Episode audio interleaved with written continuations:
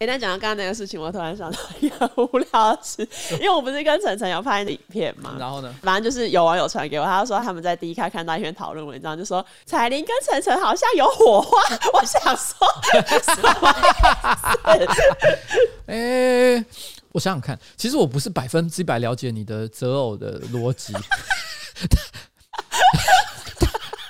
但我觉得你应该有一点点外貌取向。有啊，一定要有外貌取向。不是很多女生都会讲说，我有外貌取向，会说我要一八零，我要干嘛？但是其实搞到最后，就会发现她可能会交往一个很丑很挫的家伙。你懂我意思吗？我觉得女生讲的一些外貌，我觉得常常都是唬烂的。可是我我觉得你的外貌取向应该是认真的。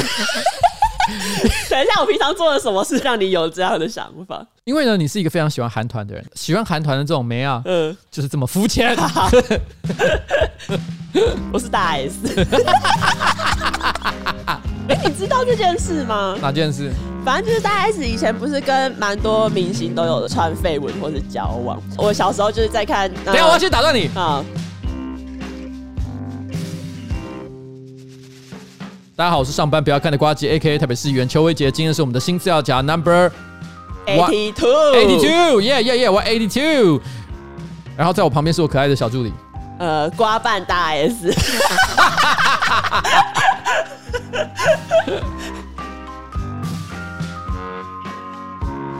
Hold it，Hold it。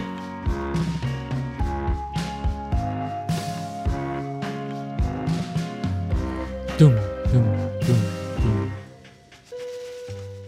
好，你刚刚讲你要讲什么？我忘记看哪个综艺节目，然后我就印象中大 S 就是有讲过，她就是想要跟帅的人交往，遇到帅的她就会想要去主动的追求。这样，你看你们这些草莓啊，就是真的很外貌取向的草莓啊，他们彼此之间是有一些气质是可以感觉得出来的。真的、哦？对，我就是可以在你身上闻到那个草莓啊味。因为你知道前几天就有一个朋友就是那边跟我讲说，哎、欸，我做梦梦见你跟彩玲交往，就是不可能。彩玲很肤浅，我的外表根本没有达到她的这个心目中理想的 PR 值。好像也不是这样讲，因为你可能本来就不在这个范围之内。你是说我根本不是？不是，就是因为你就是一个老板，然后没有人会幻想要跟老板在一起。怎么会没有人幻想跟老板在一起？你现在立刻去 Seven Eleven 的那个书架上，里面有一堆霸道总裁，全部都是跟老板谈恋爱。好像也是哎、欸，哎，我可以跟你讲，这是我朋友跟我分享的一个故事，我觉得好锵哦。是一个女生朋友，她说她之前在美国留学的时候，嗯、留学结束，他在呃美国的一家企业实习。那个时候，他有一个部门的主管，然后长得非常帅，平常都会穿着西装啊，看起来就是精英的样子。哦、然后有一天加班到很晚，办公室的人都走了，那个主管突然之间从他的那个抽屉里面，嗯，拿出一瓶威士忌，两个下杯，然后就问我那个女生朋友，就是说你要不要喝一杯威士忌？然后他就说，可是我平常不太喝威士忌，但是他没有理他，他就把那威士忌倒到下杯。然后呢，给我讲完，然后呢，用力喝了一口之后，突然之间就跟他接吻，然后把那个威士忌灌进去，然后然后接下来那个主管就跟他讲说：“我相信你从今天之后就会开始喜欢威士忌的味道了。”然后他们就疯狂做爱。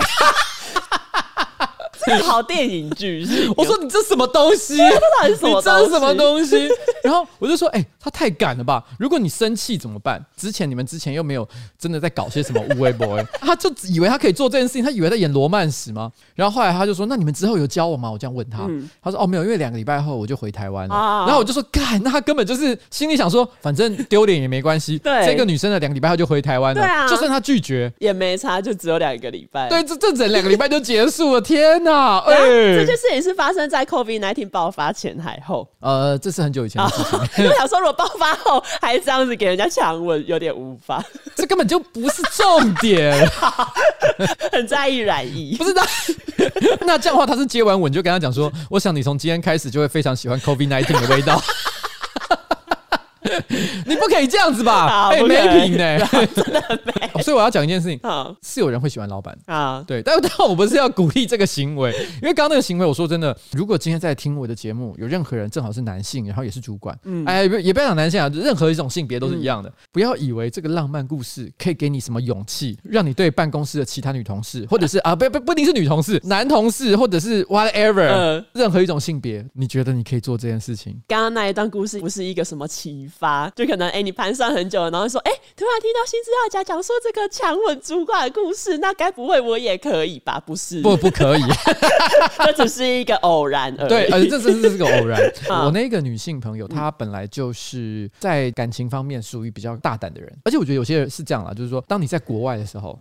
你的大胆程度有可能比在台湾的时候再多一点点。我觉得会、欸。有一句话叫什么？What happens in Paris？呃，就让它留在 Stay in Paris。呃、对。接下来应该进入上周星座运势。没错，我的比较简单啊。好，那你先讲。因为我先跟你讲，我本来想要讲一个，但是你就后来发现这个是也是本周的新闻之一。哦，那你就讲、啊。所以我觉得，我觉我觉得没关系，我们就留在后面的新闻讲，哦，好不好？我讲一个比较简单的。好，双子座本周应该会有一个心情，叫做兄弟，你为什么要搞我？就是他自己最信任的人，这么多年来。这么多的风风雨雨，他都一直支持着他，可是没想到在关键时刻，他就捅他一刀，他超级不爽。我在讲的是我们这个伟大的中国的习近平主席，因为最近不是因为正好乌克兰跟俄罗斯发生战争嘛？没错，俄罗斯的普丁前几天发了一个声明，说以下这些国家都被视之为是对俄罗斯不友善的国家，嗯、其中台湾正好就在上面。没错，就是他这样一讲了之后，他等于直接承认台湾是一个独立的国家。谢谢普丁，谢谢普丁。我觉得这时候，因为现在正好中国的很多网民，嗯，可能也都是非常的。支持这个俄罗斯的立场，在这个情况底下，他们一定积极错乱，他们一定有一种，哎，等一下，我要骂他吗？我要出征他吗？我现在积极往哪摆？对，所以我觉得双子座哈，习近平一定有一种，等一下，我到底要不要骂普丁？骂不出口啊，好难骂。对，以前他一定会骂，他现在说不出口，对，不知道要怎么办。没错，这就是我讲双子座的状况。OK，那我要讲上周星座运势是天蝎座。好，天蝎座怎么了？天蝎座呢，可能会因为讲出蔡英文而被笑。我要讲的是余文乐。哎，余文乐怎么了？他上周在他的 IG 现实动态分享。一个他跟吴建豪的合照搭配的文字，他就写说 “Love you, bra, B R A” 那个 bra。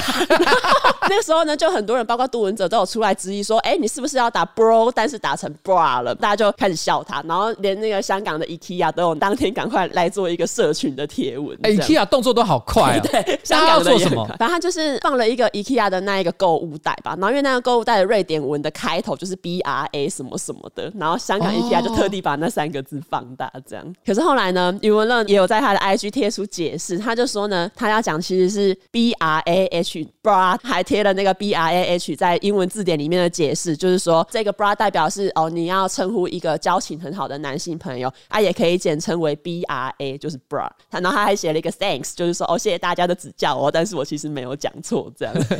不过你说杜文泽有去下面去酸他嘛，对不对？对啊，杜文泽还在自己的脸书跟他老婆合拍了一张几乎一样子构图的照片，然后来讽刺那个余文乐。因为我记得杜文泽最近其实正好好像有一篇文章还是报道，他有特别讲了一下，可能他觉得在他心目中有些香港艺人特别舔共，然后他是是有点看不起的。嗯，其实我记得有包含余文乐在内，所以他这个已经不是那种朋友之间的那种，这个是完全的嘲讽。对，他是真的发自内心在嘲讽这个人。我记得杜文泽好像还有酸余文乐，就因为余文乐不是香港艺人嘛，对。可是他后来呢是跟台湾人结婚，嗯。可是呢，就是之前在那个呃香港的反修例事件的时候，余文乐也有出来就是护港警啊什么的。杜文泽就是说。最棒的一个状况就是你是香港人，可是呢，你娶了台湾老婆，同时又可以当护旗手，在中国赚钱，一直很安全，就对了。对对对，就是你等于三边都有顾到这样。OK OK，好，嗯，其实我本来的星座运势呢，其实也是跟蔡英文有关系的。怎么？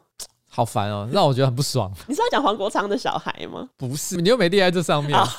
好，算了算了，我留在后面讲。我要决定，我要还是留在后面讲。啊，如果后面没有讲到怎么办？我去死。那你知道为什么我刚刚讲到黄国昌的小孩？黄国昌小孩怎么样？因为黄国昌前几天有 po 出什么，他的小孩考多益，然后小学六年级，嗯，多益考到九百四十分呢，啊，是很厉害的意思，就是很厉害的意思。那时候就是因为新闻会报道嘛，然后下面就有网友说，看来黄国昌真的很讨厌蔡英文。所以我才会以为你是要讲黄国昌的小孩。相较于余文乐的蔡英文，对黄国昌就特别讨厌蔡英文。对，这个特别好笑。那上周有一个网友回想，因为我们上周不是有讲到那个彩色梦境跟黑白梦境？哎，对，就一个网友他就说呢，他想要跟我们分享一个有趣的经验，就是说还有一个大学的学妹有灵异体质，学妹她就分享说，晚上睡觉的时候呢，她会灵魂出窍，到处游荡，这个其实是可以训练的。训练的方法就是你晚上在梦中，你数自己的手指，如果你可以数完的话，久而久之，你就可以试着灵魂出窍。我有一个疑问，嗯、什么叫做灵魂出窍？如果他今天只是做梦自己到处啪啪照，哦、这不表示他灵魂出窍啊？嗯、你也只是在做梦而已嘛。灵、嗯、魂出窍的证据要拿出来，但没关系，我们先假设他有灵魂出窍。你继续讲。这个听众就说，他听完就觉得，在梦里面数手指有什么困难的？可是呢，经过了很多年之后，他在梦境中想起要数手指的次数只有两次，而且呢，这两次都没有成功数完。因为当他要数的时候，他永远只能数到第四根。可是，在梦里面，他的手指有六根。对，然后他就是要说，哦，希望就是瓜吉彩铃有空的时候也可以试试看，在梦里面数手指。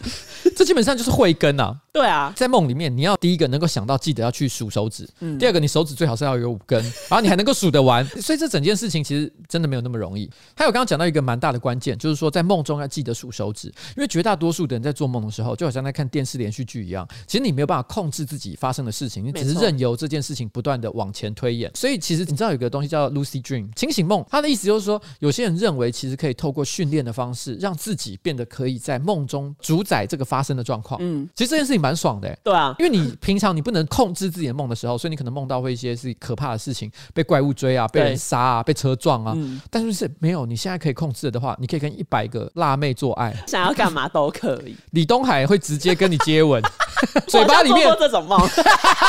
另外跟你接吻的时候，嘴巴里面还有威士忌，嗯、再加上一点 COVID-19。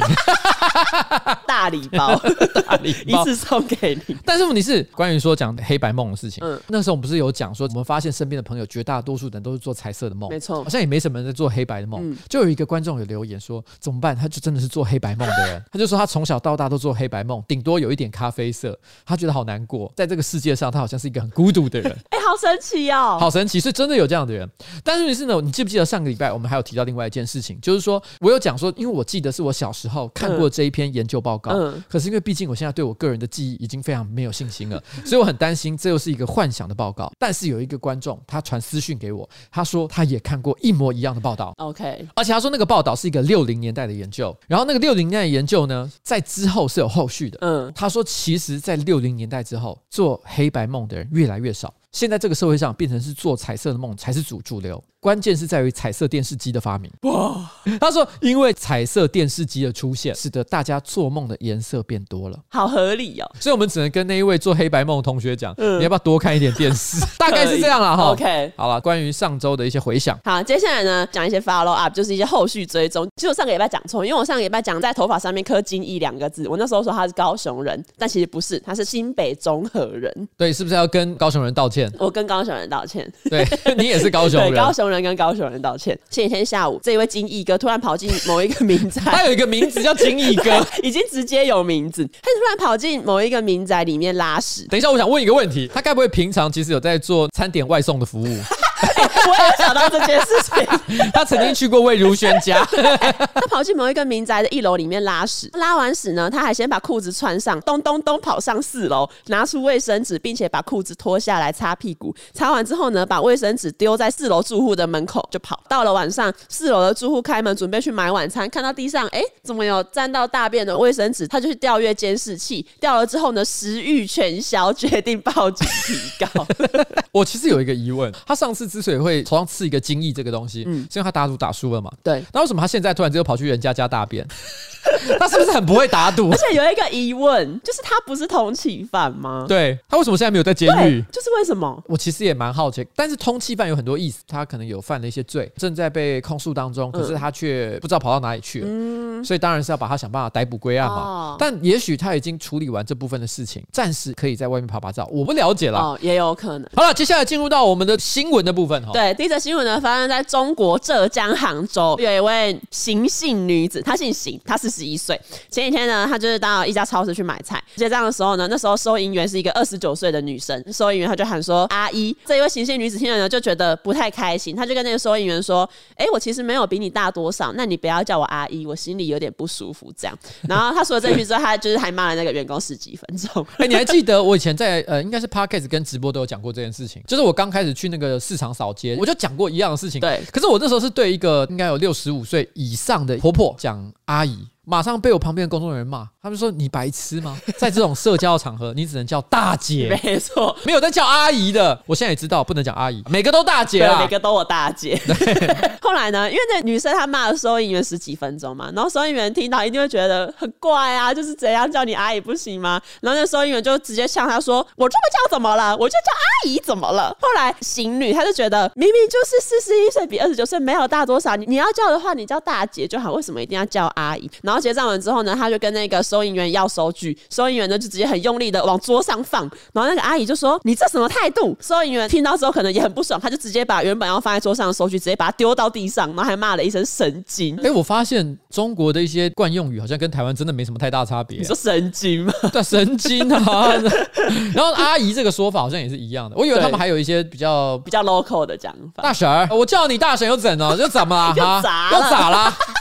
行女她就拿着手机指着店员，然后可能也是念他几句。店员可能觉得你刚刚念我十几分钟还不够，就直接从收银台走出来，走到那个阿姨旁边，然后就直接揪着她的头发，还踹她，反正就 K 卡挡球。前面我说真的哈，完全是行女的不对啦。但是问题是这个店员走出来哈，揪着人家的头发还踹她，哎、啊，这个就不行啊。这个行女她被打之后，她就选择报警嘛。后来收银员就是付给那一个行女五百块的人民币之后就离开，然后也有辞职这样。后来记者就访问店长说：“哦，那个邢女士觉得她其实没有比员工大多少，但被叫阿姨她很不舒服。”店长就会说：“哦，对对对，那一个邢女士呢，可能有点比较不注重保养，看起来比较沧桑一点。”新闻的最后一幕就是在店里面，店长呢就代替员工向那个邢女士道歉。店长就是一直说：“对不起，对不起，对不起，阿姨对不起，姐姐对不起，美女对不起，阿姨对不起，阿姨对不起，姐姐对不起，美女对不起，对不起。”等一下，这也是影片里面的内容吗？对啊，对啊，他是故意的吧？我就不知道是不是故意的，因为店长很认真的在道歉，就说：“哦，阿姨对不起，还鞠躬什么的。”啊，不是姐姐对不起啊，美女对不起，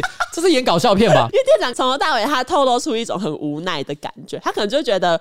哦，我只是开一个超市，怎么会有这种人来给我闹东闹西？这点真的是不得不讲，女生对自己的称谓哦，时常处于一个非常错乱的状态。我举个例子来说，大学生可能才二十岁左右。直接就在自己的那个社群媒体上面 po 一张照片，说我已经是老妹了。哦，有啊，比如说大学三四年级的女生，她们都会说自己是老 妹，欸、自己是老妹，自己是老妹。哦，我已经老了，人老珠黄了。而且不要说什么大学生，我还看过国三的女生，嗯，说啊，我已经是老妹了。我心想说，你疯了啊！国三生也在那边讲自己老妹，所以你是跟谁比啊？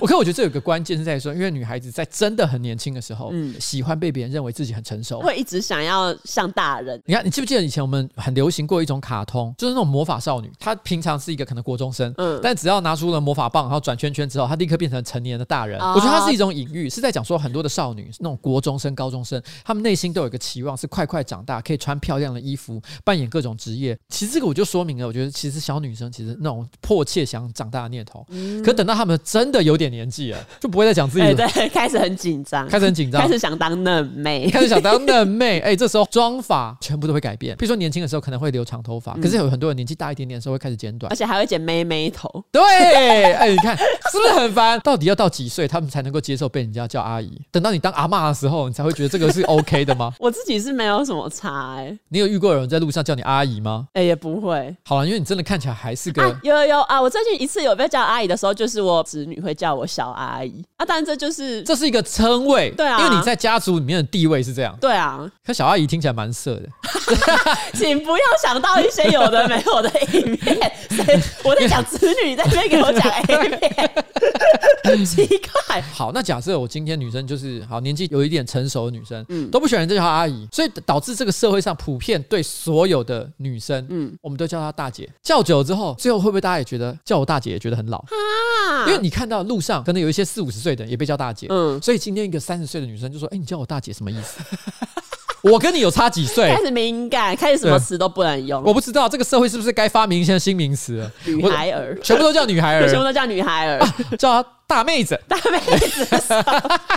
就是就你虽然呃年纪有点大，但你仍然是个有妹子气息的。对，在我的心里面，你就是个妹子。好硬要生活好痛苦。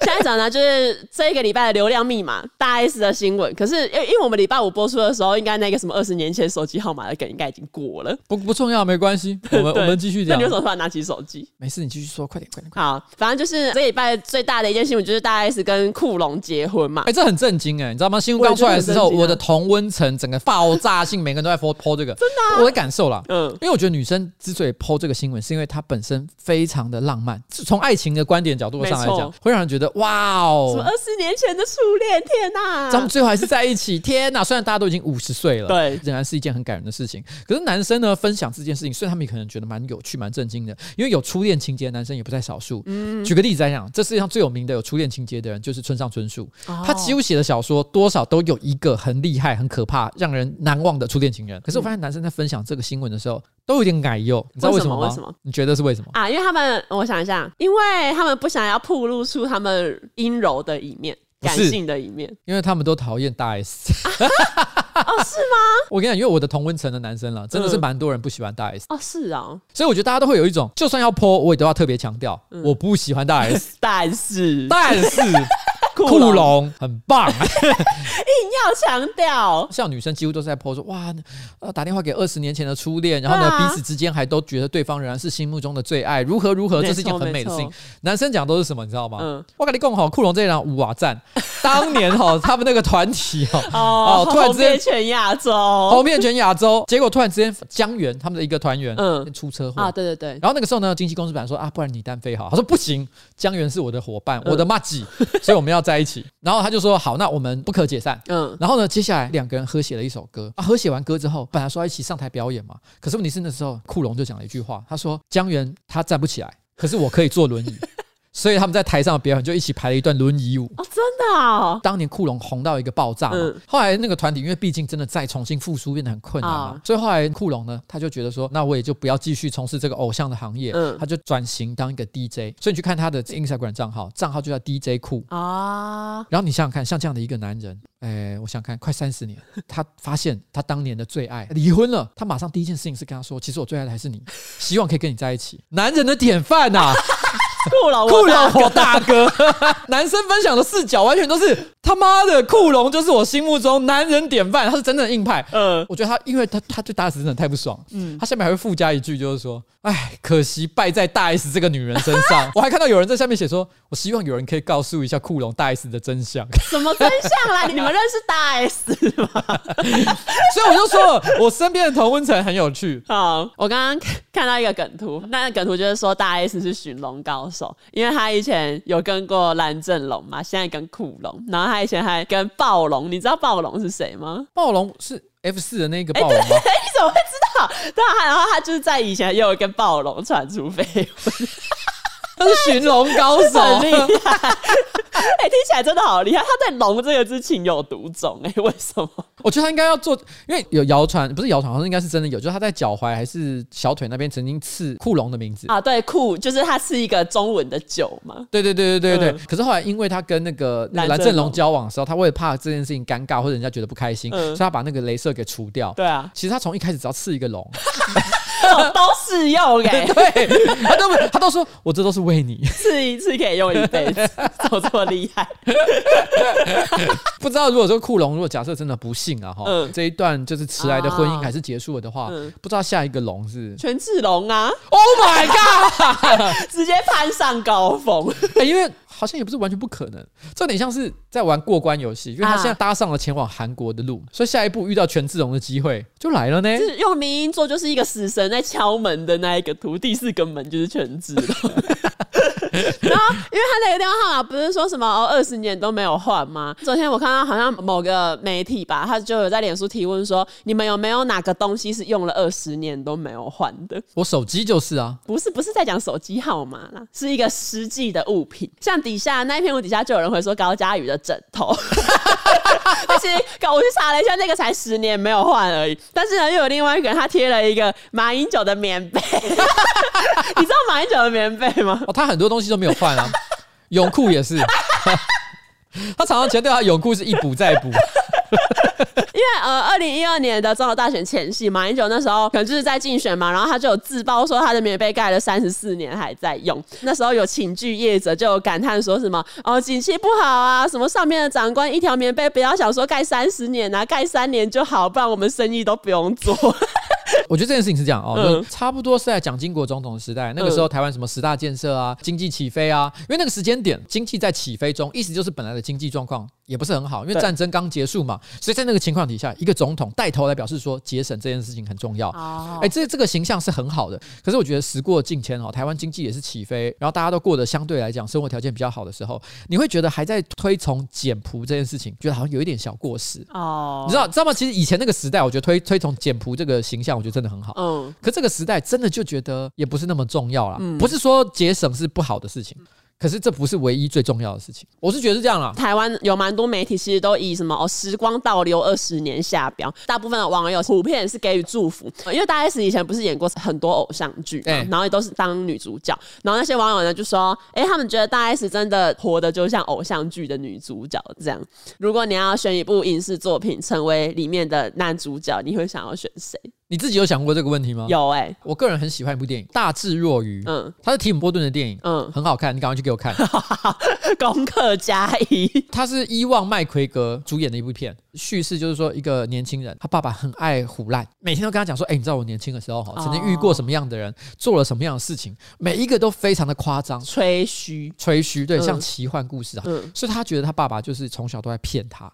他很不喜欢他爸爸，因为他觉得他爸爸从来没有认真跟他讲过任何事情。嗯，然后那时候他再回去他老家看他的时候，爸爸已经得了绝症，可能快要死掉了。他爸爸还是一天到晚讲一些五四三，他就觉得说，你怎么都快要死了，还在讲这个。可是，在他回家那段历程当中，他才偶然发现，很多他爸爸从小跟他讲的一些奇怪故事，并不完全是假的。他爸爸只是用了另外一个不同的视角，想要让他的小孩知道一个很有趣的世界观。嗯，你知道那个故事，其实我觉得看着最好感人。我觉得他爸爸其实在做事情，其实跟我做的有点像。嗯，我们也会做很多很多像传说一般的、传奇一般的，好像听起来很有趣、很酷的故事。我也常会在直播上分享一些我以前发生的事情，似真似假。嗯，有些人可能会觉得说太夸张了吧？怎么可能真的有这种事情？嗯，但是因为最后呢，片中的男主角，因为他最后终于理解了他爸爸，嗯，跟他讲的这些故事背后的原因，然后觉得非常的感动。我希望我也能够给大家这样感动的力量啦。哦，我其实刚刚已经算有一点微爆嘞，但是问题是不影响观影的感觉，因为关键的事情我都没讲。OK，然后哦，除了除了，等下你你嘞？默默想跳过自己。我想过，我大概是因为我有一部很喜欢的电影叫《La La Land》，越来越爱你。然后，哎呦，怎样？我就知道你会这种反应。我跟你讲，好，你说，果然就是那种草莓啊啦，觉得大 S 的爱情觉得很棒啦。因为我跟你讲，《La La Land》的故事其实基本上就是结束在男女主角没有在一起嘛。没错。所以你就是说什么？你想要成为《La Land》里面那个悲伤恋爱的主角？我想这有两种可能。啊，你说。一种就是这部电影在你的人生当中已经发生过了。嗯。你跟你最爱的那个人并没有在一起。第二个嘞？第二个情况就是冬夜就是你的最爱，所以你已经预预算好，在未来的某一天你要直接跟他分手，让这件事情变成永远美丽的遗憾。怎么样？你说说看，你想怎样啊？你的最爱在哪里？是不是 Stay in 波兰的故事？哦，跟波兰超级没有屁毛关系。但反正我我会喜欢这一个故事，就是一个，因为我觉得女主角毕竟也经历过了一段很美好的恋情，可是最后呢，她就是决定要追求梦想。然后因为追求梦想，他们两个可能就无法在一起。可是因为我觉得我就是一个把自己排在第一位的人，所以我会觉得追求梦想这件事情应该是人生的终极目标才对。我算是佩服女主角的勇气，这样。好吧，嗯，那你的、你的、你的梦想是什么？还不知道。所以目前现阶段我觉得还 OK。可是如果未来可能某天我会突然觉得我应该人生就是要完成某一件事情，有可能会有这个时刻。好了，东野，你听到了。怎样？哎、欸，你知道关于梦想，我以前有被我姐骂过。以前我记得我上国中还高中的时候，然后我姐就问我说：“什么？你的梦想是什么？”然后我可能讲了一个呃，我要上台大之类的。又过没多久，我姐问我说：“哎、欸，你的梦想是什么？”我又讲了一个别的，什么我赚大钱、环游世界。然后我姐就骂我说：“你的梦想变来变去，那这样还叫梦想吗？” 我就对耶，这样不能叫做梦想。所以我大概就是从国中之后，我就不常帮自己设。天哪，你姐姐！你姐姐毁灭了你的梦想。我就是不会帮自己去设定一个梦想。你姐姐是梦想毁灭者。她说：“梦想变来变去，算什么梦想？那这样根本就不是你的梦想。”严厉批评。你姐姐就是毁灭你的梦想之后，然后就用肉桂卷来搪塞你。弥补愧疚。对啊，就是说，哇，梦想什么不重要，有得吃比较好。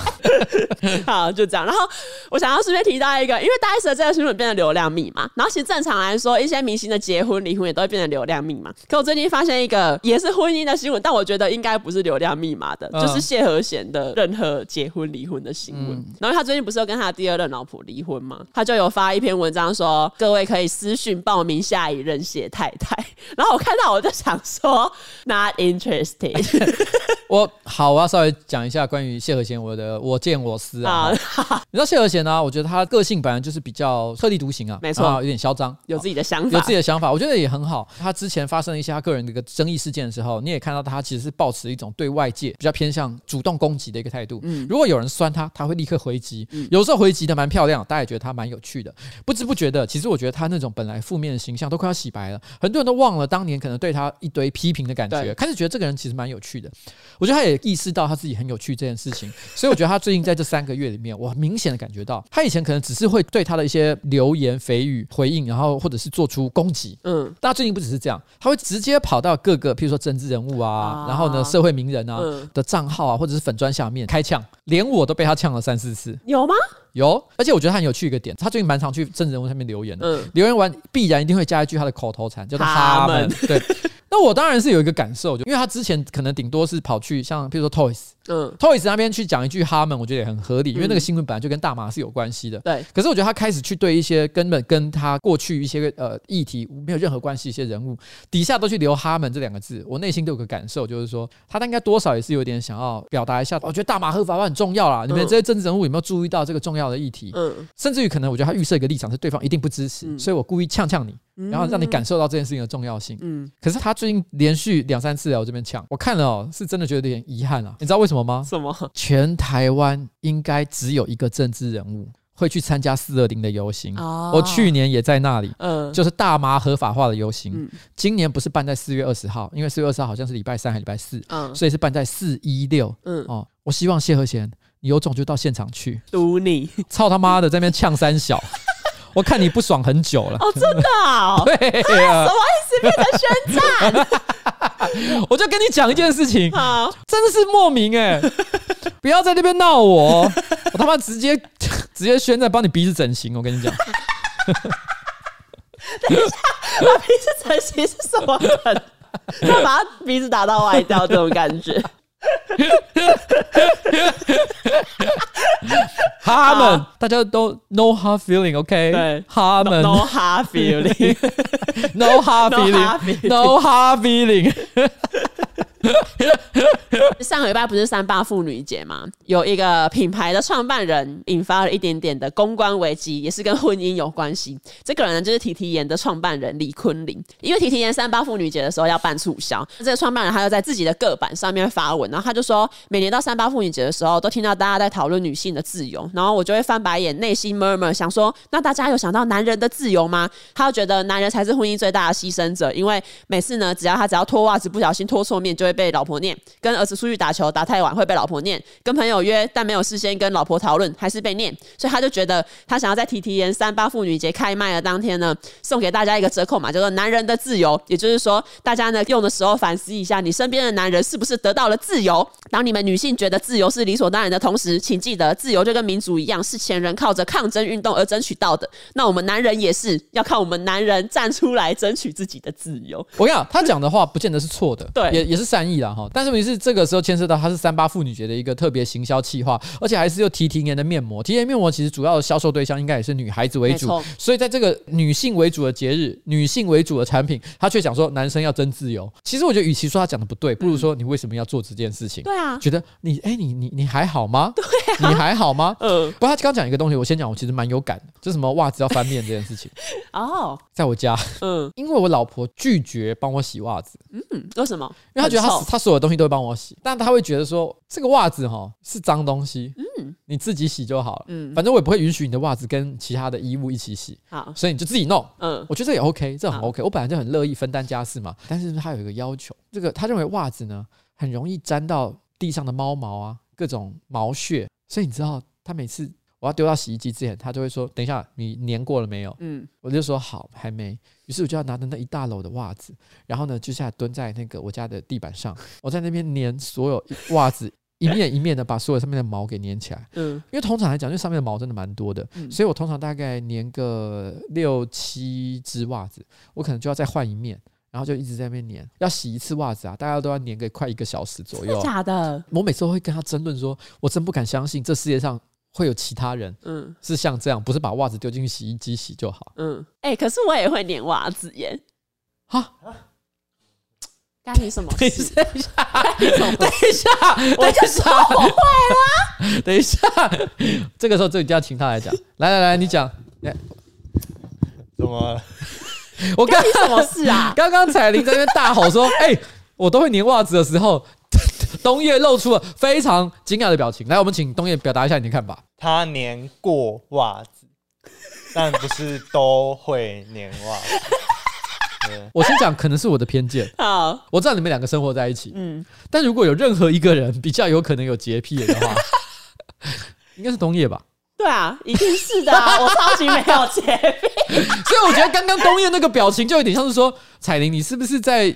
想要跟大家讲说你是很有卫生观念，但是问题是我可不是这样觉得的哦。没有没有，我跟你说，因为我觉得我最近改进，因为以前我是完全就是都没有在做，反正衣服累积到一定的量，我自己想洗我就会去洗。可是通常呢是他先忍不住，就觉得衣服实在太多了，他忍不住要洗，然后我也就是家事也很少做。然后我最近就是觉得我要在微小的地方做出改变，我要帮忙。嗯，然后因为家里刚好最近又来了两只猫，所以我就是会开始做这一件事情。所以你就是说你会默默的像一个小精。一样，就是在冬夜去洗衣服之前，先把这个袜子给粘干净。就是如果我觉得我那一天穿着袜子踏过太多有的没有的地方，我就会做一下这件事情。冬夜，在你听过他这样的叙述之后，你有没有感觉到他对家事产生了很大的帮助？有啦，你看起来很勉强，我很不开心。嗯、不会不会，好好，他努力了。好，那谢谢。以上就是我们本集的分手擂台，直接被宣判死刑。好了哦，这个这个，谢谢我们的冬叶小王子。所以粘袜子，有时候我也会做这件事情。但你是每一次都要粘？哦、对，我都觉得好委屈。我现在想说，因为我老婆她她的逻辑是这样，她说洗衣机哈没有粘好袜子，你你她说你洗完一轮之后，你知道吗？因为她通常有一个过滤网，她说就会塞满白色的毛。她就曾经这样，就是在我面前，她为了证明这件事情多多重要，她就把那滤网拆下来说：“你看上面毛有多少啊？你还敢说你不需要去粘那些毛？”然后呢，我心里就想，好奇怪哦，难道全世界的人洗袜子都会做这件事情吗？那大家不是烦死？那为什么没有？任何一个洗衣机厂商想要改善这个问题，哦，做出不需要再让大家粘毛这件事，嗯，为什么？所以有任何一个厂商，你们要是有出像这样的产品，而且可以有效的解决这种毛屑粘黏还有过滤网会堵塞的问题的话，请你立刻来找我们叶配，我保证发自内心啊，百分之一百的跟你说，你造福了全地球所有的人。OK，反正呢，因为这个提提人的创办人发了这篇文之后，当然是会被很多人批评嘛，就说你卖东东西就卖东西，为什么要出来讲这些五四三这样？所以后来被攻击了一阵子。这个人他就把文章删掉，然后发了一篇道歉的文章。他就说呢，关于上一篇文章，如果有不小心冒犯到女性的话呢，他要跟大家说抱歉。我的真诚跟白目是一体两面，因为有在看我的文章的人呢，应该就知道我的人设呢，其实就是怕老婆。不敢说我是女权主义，可是呢，我十分尊重我老婆，而且我是甘愿的做这些事情。所以上一篇文章他才会用开玩笑的语气说什么哦，男人是最大的牺牲者啊，因为那一份自由呢是自己可以选择的，而他呢选择了要跟他老婆一直黏在一起。他跟老婆很尊重彼此啊什么的，然后上一篇造成误会，很不好意思这样。其实我哇，这牵扯两两两件事情啊。第一个是作为一个人这件事情，其实我觉得这个李坤林同学呢讲的话也不完全是错，因为我相信他其实也只是讲些白烂的话。就像我我有时候我也会在 Facebook 上讲一些什么啊，我帮我老婆做家事，然后就有很多人骂我说，说帮你觉得老婆做家事是正常的吗？对对对对，类似像这样。事实上，我跟我老婆在家里面呢，其实劳务都是非常均分的，嗯，所以我们其实从来都没有什么，比如说什么男主外啊，女主内啊，所以你要帮我洗衣服，帮我做三明治给我吃之类的，没有这回事。在家里面做三明治的是我，好不好？但是问题是这不是重点啊，我偶尔就在网络上会开一些玩笑嘛，抱怨一下自己的老婆，这不是很正常的一件事情吗？所以我觉得，就作为人来讲，我觉得他说的话呢，真的不用太用放大镜检视，说他可能比如说对老婆很不好，我想应该不会。第二点是在于说，他作为 TTN 的老板，看起来是他做了一个错误的行销决定啊，没错，因为就像我刚刚前面说的嘛，他可以有一万种来庆祝三八妇女节跟他的女性消费者的广告说辞，嗯，可他居然选择了在妇女节这天。说我要争取男人的自由，这个其实是一个行销上的错。误，我觉得不得不讲，因为有时候有些老板哈，因为提提人在台湾应该已经算是相蛮知名的品牌。哦，就是真的卖的非常好，所以我觉得有些老板他可能在经历了很大的成功之后，多少其实会对于自己的一些想法或决定。充满了自信，这有时候有时候不小心就会变成行销部门的灾难。嗯，我以前做的决定都是对的啊，所以我今天他妈我就是要讲这句话，然后我要提出特别的折扣，就是为男人争取自由。哇，公关啊，行销部门听到全部都疯掉了，直接加班，直接加班。但我建议提提言如果想要再继续做什么男人的自由这一种争取男人权益的活动的话，可以在十一月十九号，因为那一天我查了一下，好像是什么国际男人节，在这一天做，谁在乎啊？哎、欸，真的很可怜的，大家都知道三八妇女节，对不对？对，我们都还知道一一一是光棍节这件事情。虽然它是一个中国商人发明出来的节日，没错，但至少其实还是广为人知。一一一九天呐，男人有多让人不在乎啊？你们现在知道了，我现在知道，把握一下。好，下一则新闻呢，就是黑袍纠察队，你也有看过吧？我很爱，好看，好看。反正黑袍纠察队里面呢，饰演护国超人的演员 Anthony Starr，他最近在西班牙拍摄一部电影。电影收工之后，他就去西班牙的一间酒吧喝酒，结果喝醉之后呢，他就跟一名厨师起冲突，还直接拿玻璃杯砸对方的脸部，导致那一个厨师整个眉骨都流血。他还用英文威胁那一个厨师，他就说：“你根本不知道你惹到了谁。”你不知道我是谁，也不知道自己做了什么，你犯了一生中最大的错误，我会去找你，并杀掉你。然后他上午就被逮捕。他说：“你根本不知道你惹到了谁，你不知道我是谁，也不知道自己做了什么。只看这边的话，你会觉得他可能是讲说，因为他觉得是好莱坞明星，嗯、我很大牌哦，不要搞我，我到时候让你在业界混不下去哦。嗯、你会觉得像是这样子在讲这件事情。对，可他后面讲说，你犯了一生中最大的错误，我会去找你，并且杀掉你。哎、欸，这不是好莱坞明星会讲的话，这是。”护国超人，他真的是护国超人哎、欸，啊、他发疯哎、欸，而且因为我觉得以黑袍纠察队红的程度，厨师不知道他是谁也蛮有可能的吧，因为他也不是什么国际级大电影商业片、嗯，我觉得也够多人看了啦，真的、哦、好吧？可是我觉得不管有多少人看，他都不可以说要杀掉人家，也不能够说你知道我是谁吗？呃、我问你一个问题好了，你现在觉得全世界最红的？你举一个人，奥巴马。好，假设是奥巴马，嗯，他真的是全世界最红的人，大家都知道的人。嗯，他如果跑去任何一个地方跟别人讲说：“你知道我是谁吗？” 你觉得他会因为他是奥巴马而不会觉得这句话很丢脸吗？你知道我的意思吗？嗯、就是说。这世界上没有任何一个人，嗯，在说出了“你知道我是谁吗？”还可以很酷。对，你只要说了这句话就是丢脸，因为就代表你对自己的知名度很没有掌握，很没有把握。而且那个人不管知道或不知道都很丢脸。对啊，不知道你就代代表他打脸你说：“那你是谁啊？操你妈的，打你一拳，打你这个欧郎。”不可以这样，不可以说打你这个欧郎。但是，就算他知道好了，嗯，当你说这句话的时候，格调也降到非常非常低的程度。所以，怎么会有任何一个脑子正常的名人会想要讲出“你知道我是谁吗？” 偏丢脸，对，偏丢脸哈。所以我希望这个奉劝各位，只要小有任何一点知名度的人，永远这辈子都要提醒自己，不要说出。你知道我是谁吗？Yes，这句话。好啊，我突然想到一个类似的新闻，就是好像在今年的过年的除夕当天，我忘记是哪个地方，反正就有一个男生，他就是在晚上可能十点十一点，他骑着摩托车到一家杂货店要去买年货，他是要去买那种糕饼类的年货，他就问店家说他要买糕饼，现在有没有卖？店家就说哦，我们这里没有在卖那一种东西。就那男的就超级生气，然后他就开始呛店家说什么：“你知不知道我是谁？你没有糕饼，你完蛋了！你这家店怎样怎样？”他就一直威胁店。对，店家被记者访问的时候，店家就说：“哦，他一直就说什么，我知不知道他是谁啊？我们真的不知道他是谁。”这样，店家很无奈的，必须要针对这个问题给出回复。结果那个人说：“我的名字是奥巴马。”心酸画面。对，那店家说：“我也不知道为什么突然有个黑人说要跟我买不糕饼。”我还想说，黑人会喜欢吃糕饼吗？疑惑脑店家。下面一则其实是跟呃最近俄罗斯入侵乌克兰有关系。俄罗斯入侵乌克兰嘛，然后就有很多国际级的企业，他们也开始用自己的方式来制裁俄罗斯的行动。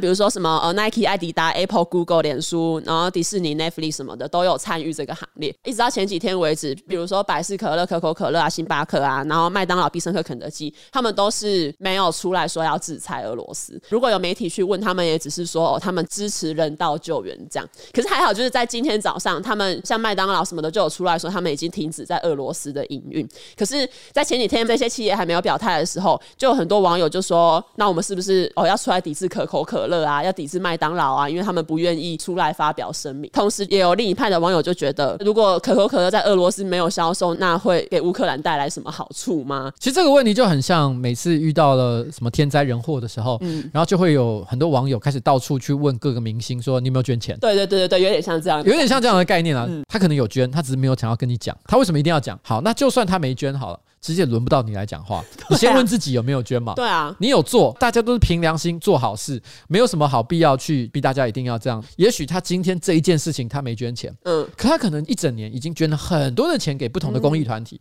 所以他一整年的良心扣打已经非常的足够。你根本不知道这件事情，嗯，你为什么要在这一件事情上你要特别去刁难一个特定的演艺人员？我觉得这是完全没有必要的。如果有任何企业愿意为了这件事情站出来惩罚，我们赞美他，没错，但没有做不表示他是邪恶的公司。对啊，也有可能他有他商业价值上的考量啊，因为它毕竟国际级大公司牵涉到的层面也很广。但这个可以讲到一个题外话，我之前看了一本书，嗯、然后他是在讲，就是说历史上一些知名人物啊，像譬如说蒋介石啊，或者是罗斯福啊这些知名政要，他们其实在饮食上有一些什么特殊的习惯。嗯，他有提到说，其实那个蒋介石非常的喜欢喝可乐哦，真的、哦，他喝可乐到一个成痴的地步。所以当年呢，在那个世界大战的时候，因为中国本身是那个时候美军为了要拉拢蒋介石，每次都会想尽办法运一箱那个援助的物资送到中国来，嗯，其中就有一部分是可乐，是专门给蒋介石的。哦，真的啊？对对对对对，单纯 for 他 happy 用。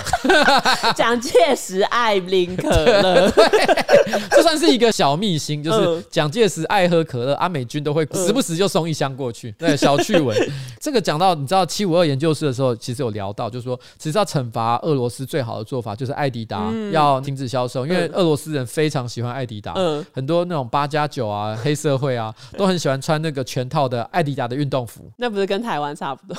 台湾有吗？我国中的时候超多八加九爱穿艾迪达的。好吧，他可能有一点点这种味道。但是问题是，就是说，因为他们很爱穿嘛，所以他就说你给他们这样，不让他们穿，他们就会很痛苦。而且因为我有看过一篇文章，他大意是在讲，就是说为什么艾迪达会在俄罗斯这么流行的原因。俄罗斯的八加九的，就是俄国人的心目中的那种刻板印象，嗯，就是穿着艾迪达的三条线的那种运动服，蹲在路边，然后手上拿着一坨瓜子，嗯，因为他们很喜欢吃瓜子，就是我们讲那种就是要咬把壳咬破的那种瓜子，就是那种瓜子，他们很喜欢吃那种瓜子。好，这是一个。这是一个恶国的人 就你不讲，我以为外国人在台湾过新年，因为好像恶国那一带好像正好也是呃盛产葵瓜子。哦，是啊，对，所以他们也很爱吃这个东西。好，好了哦，我看到你列的那个抵制企业好像少了一个知名企业，什么知名企业？就是 IKEA，你知道它也有抵制吗？IKEA 就宣布要关闭他们的那个销售点啊，我知道。然后很多俄国民众就大排长龙，急着要买东西，对不对？你知道是要买什么吗？莎莎啊，对，他要买莎莎，我我笑死。IKEA 一宣布说好，我们决定那个明天就要关闭我们所有的门市。嗯，哇，俄国人疯掉，全部都冲去，不是要为了买柜子，也不是为为了买什么床或什么，他们是为了要买那个鲨鱼玩偶。对啊。对啊莫名哎、欸，哎、欸、不会，你知道那个鲨鱼玩偶？就其实我大概是一两年前，我偶然发现脸书有一个社团叫鲨鱼俱乐部。啊，我开始想说什么鲨鱼俱乐部，大家是要研究海中生物嘛？我就加入进去之后，发现大家在讨论的是 IKEA 的鲨鱼。有些人就是会，比如说出去玩什么的，就会带着鲨鱼去。然后如果 IKEA 的鲨鱼，比如说最近没货了，大家也会在上面更新资讯说，哦哪一家 IKEA 好像最近都没有看到有在卖鲨鱼这样。这其实 IKEA 的鲨鱼是自己有一个有一个族群的耶。我的天呐！好，那不管了哈。那我觉得是这样。其实我觉得对于很多企业来讲，IKEA 毕竟不是什么军事必需品，所以就算它的门市在这个俄国关闭，也只是一个象征性的手段。嗯，它没有办法真的实质阻止战争了。但是我觉得它可以重新定做这个莎莎。假设莎莎真的这么受欢迎，嗯，定做一批新的莎莎，嗯，然后重新开它的门市。然后呢，于是俄国人重新涌入这个 IKEA 门市的时候，去买莎莎的时候，会发现莎莎的身上写着。Love and peace, no war。 反战莎莎，好感人哦！变成反战莎莎，我觉得这样，哎、欸，这样是不是也是一个很好的手段？好像不错。对，然后在俄罗斯因此产生了一个非常新的活动，就是每个人都买莎莎，一次买两只，一只自己带回家，一只送给普丁。就克里姆林宫前面会排着一大堆莎莎。好了，那我也决定哈，为了要抵制俄罗斯的，所以我决定从今天开始再也不玩俄罗斯方块。谁在乎？哎、欸，那要要讲一下那个吗？新的单元吗？新的单元是什么？我想一下，这个新单元要叫什么？我是混蛋吗？这个其实也不是我原创的点子，这其实是来自 Reddit 论坛上面的一个子板块。这个单元会是，如果有网友投稿，或者是我们在网络上收集到，有人会对于自己做的一些行为，做完之后对自己产生，哎，难道我这样做是错的吗？难道我这样做很坏吗？难道我是混蛋吗？的这一种心情的话，我们就会放在这一个单元。刚好呢，上个礼拜有一位网友他有私讯我，我觉得蛮符合这个单元的目的。这个网友呢姓陈，他的开头说：“我恨我自己。”我今天呢在新义区听街头艺人唱歌，刚好看到旁边有椅子可以坐，但是呢我火眼金睛看到大理石花纹的椅子上面有鸟屎，可是因为真的很不明显，所以我想说我站在椅子附近，如果有人要去那个椅子上面坐的话，我就提醒他们一下。可是因为他说他听歌听得太入神了，有一对夫妻就带着女儿刚好坐在那一个椅子上，一开始是妈妈先坐下，可是我来不及跟那个妈妈说，哎、椅子上有鸟屎，我正在犹豫要不要告诉他的时候，妈妈已经坐下了，我怕他觉得都坐了我才告诉他，所以我就是在很 犹豫的要不要。过去跟他讲嘛？就在他犹豫的时候，他女儿又跑过来坐在妈妈旁边。哇，糟了，母女都坐到鸟屎了，而且 而且那个妹妹呢，还在椅子上面磨蹭。我真的对那个妹妹觉得很抱歉，我不应该犹豫的，早知道我就去告诉他们了。呃呃呃，对，我先问一下，这你告诉这文章是来自哪里？呃，网友私讯，他觉得他没有去告诉这一对母女说椅子上有鸟屎，他觉得很愧疚，他觉得自己不应该犹豫，应该要早一点跟他们说。好，来，这位网友叫什么名字？陈先生。陈先生这边好，陈先生好，呃，你现在的所遇到的这个烦恼呢，我觉得是人之常情，完全是一个人类都会遇到的状况。Yes，你也做出的是完全是人类会做出的反应。对，像你刚刚说的，其实你那时候正在。忘神于这个美妙的表演当中，所以你没有注意到有人准备要坐下这件事情。我想这一切都是合情合理的。你一开始能够注意到这个鸟屎，就表示说其实你有恻隐之心，你已经是很好的一个人。对，绝大多数的人可能连想都不会想，或者直接走掉，随便他。你很棒，你已经算是真的是非常好了。嗯，所以当有人坐下去的时候，你心里就啊呦喂呀那种感觉。我说你就是一个正常的有恻隐之心的人，所以绝对不是一个混蛋。但是接下来第二阶段就是当你注意到他坐下去的时候，其实旁边还有另外一坨，你心里在想要不要再提醒？也许这件事情就算了，因为你知道吗？我觉得你那时候是抱着一种侥幸的心态，你心里想，也许最后全家人都不会发现这件事情。嗯，他们等到回家洗衣服的时候才发现说啊，做到鸟屎，没关系嘛。而且你那时候你出来出来讲说，哎、欸，刚刚那边其实有你，你好像做到鸟屎，嗯，其实也怪怪的，也无济于事，因为他已经做了，对不对？对，所以你那时候抱着一种就是将错就错，然后。姑且的一种心态。OK，我跟你讲，得过且过的心态就是这么的可怕。你以为伤害不会更大了？你以为他不知道就等于没有伤害？但是伤害就是造成了。因为妹妹在椅子上蹭来蹭去。对。你如果那个时候不要抱这种姑且的心情，嗯，你直接把你内心的疑惑讲出来的话，这一切都不会发生。哦，你知道吗？你那个行为就像是什么？就像是你知道你最要好的朋友，她的老公有外遇，你亲眼看到他在外面有外遇，啊，可是你心想说，你不要让你的那个朋友心里觉得难过。对，你装没看，你装没看到，结果他在最难看的情况下自己发现了这件事情，嗯，于是他怎么样？崩溃，嗯，但是你却没有在一开始的时候阻止那个事情的发生，你没有做，你就是那个人，所以。我跟你讲，你是一个混蛋，但你是一个有理想的混蛋。你这样我我真的很无言哎！你是一个善良的混蛋，善良的混蛋。好了，那差不多，今天新闻差不多到此告一个段落。非常谢谢大家，我们准备跟大家说一声拜拜。